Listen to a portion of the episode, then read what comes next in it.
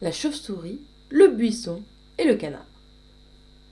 Le buisson, le canard et la chauve-souris, voyant tous trois qu'en leur pays ils faisaient petite fortune, vont trafiquer au loin et font bourse commune.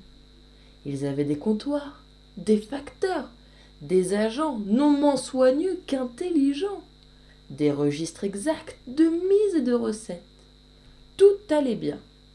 Quand leur emplette, en passant par certains endroits, remplis d'écueils et fort étroits, et de trajets très difficiles, alla tout emballer au fond des magasins qui du tartare son voisin. Notre trio poussa main regret inutile, ou plutôt il n'en poussa point. Le plus petit marchand est savant sur ce point. Pour sauver son crédit, il faut cacher sa perte.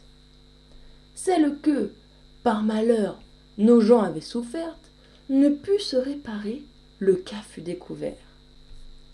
Les voilà, sans crédit, sans argent, sans ressources, prêts à porter le bonnet vert. Aucun ne leur ouvrit sa bourse.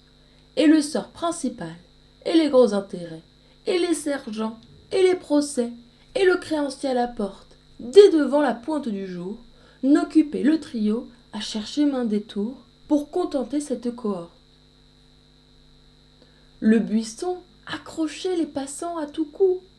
Messieurs, leur disait-il, de grâce, apprenez-nous en quel lieu sont les marchandises que certains gouffres nous ont prises. Le plongeon, sous les eaux, s'en allait les chercher. L'oiseau chauve-souris n'osait plus approcher. Pendant le jour, nulle demeure, suivi de sergents à toute heure, en des trous il s'allait cacher. Je connais main d'éteur qui n'est ni souris chauve, ni buisson, ni canard, ni dans tel cas tombé, mais simple grand seigneur qui tous les jours se sauve par un escalier dérobé.